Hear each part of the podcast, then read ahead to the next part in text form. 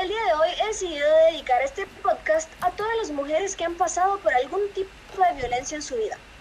He decidido hacer este tema porque recientemente leí una noticia que 60.000 mujeres denunciaron ser víctimas de violencia en 2019. Debo decirles que este dato me entristece mucho, así que invité a un grupo de mujeres que apoyan lucha por esta causa con el fin de que todos podamos conocer sobre esto, unirnos y erradicar este terrible problema social.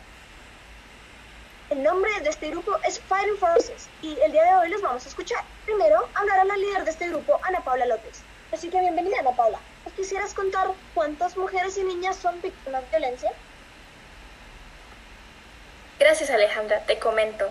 Alrededor del 70 víctimas de trata de personas en el mundo son mujeres La violencia contra las mujeres y las niñas es una de las violaciones de los derechos humanos más extendidas. Se estima que el 35% de las mujeres del mundo han sufrido física o sexual por sus parejas o violencia por parte de otras personas. Además, las mujeres adultas representan el 51% de las víctimas humanas detectadas a nivel mundial. Cerca de 120 millones de niñas de todo el mundo, más de uno de cada diez, han mantenido relaciones sexuales forzadas u otras prácticas sexuales sin su consentimiento. Ese dato de verdad que entristece mucho. Pero bueno, ahora hablará Paula Pereira. ¿Cuál crees que es la causa principal sobre la violencia que existe contra la mujer? Muchas gracias Alejandra por esta invitación. Es un gusto estar con ustedes el día de hoy. Pues la violencia contra las mujeres y las niñas es un problema complejo y su origen empieza desde la desigualdad entre los géneros y la discriminación, así como en las relaciones de poderes desigualdades entre hombres y mujeres que existen en distintas medidas en todas las comunicaciones del planeta. Y como otra causa sería la baja condición económica y social de las mujeres que incrementa su riesgo de sufrir violencia. Muchas gracias.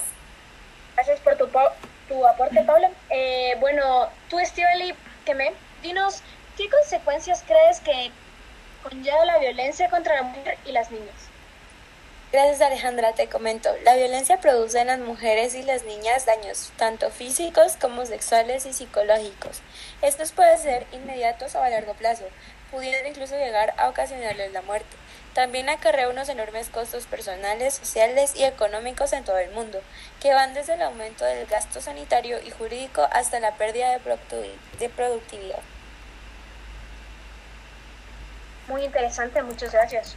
Ok, eh, Isabel Pais, ¿tú cómo crees que se puede erradicar la violencia contra la mujer? Porque la verdad es que yo no quiero este podcast que simplemente se den de información, sino que me gustaría que nos dieran aportes de cómo podemos luchar contra, esta, contra este terrible problema social. Entonces, dinos, ¿tú qué opinas? Gracias, Alejandra.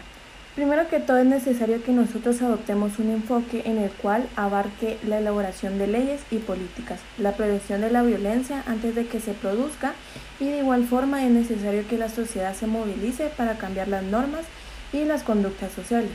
También se ha comprobado que al fomentar la participación de las mujeres en los procesos políticos se obtienen mejores resultados legislativos y aumenta la capacidad de respuesta estatal. Para finalizar, el mejor indicador de forma para erradicar la violencia contra la mujer está relacionada con la existencia de un fuerte eh, movimiento femenino en la sociedad civil. Eso es todo. Gracias, Alejandra. Eh, muchas gracias, muy interesante. Nunca había visto eh, del lado del lado legislativo. Siempre pensé que simplemente era como educar mejor, dar valores, pero ese también es un buen enfoque. Sin embargo, yo también quiero opinar que, claro, todo inicia en los valores que enseñan en casa, así que me gustaría que todos como padres de familia se enfoquen en enseñarle a sus niños a igualdad entre mujeres y hombres. Eh, pero por último, eh, vamos a recibir a Andreito Romero. Cuéntanos cómo se ve la acción de la violencia contra la mujer durante este tiempo de cuarentena. Gracias Alejandra por este espacio. Te cuento que en estos meses de cuarentena los casos de la violencia contra la mujer han incrementado como lo es en Quiché.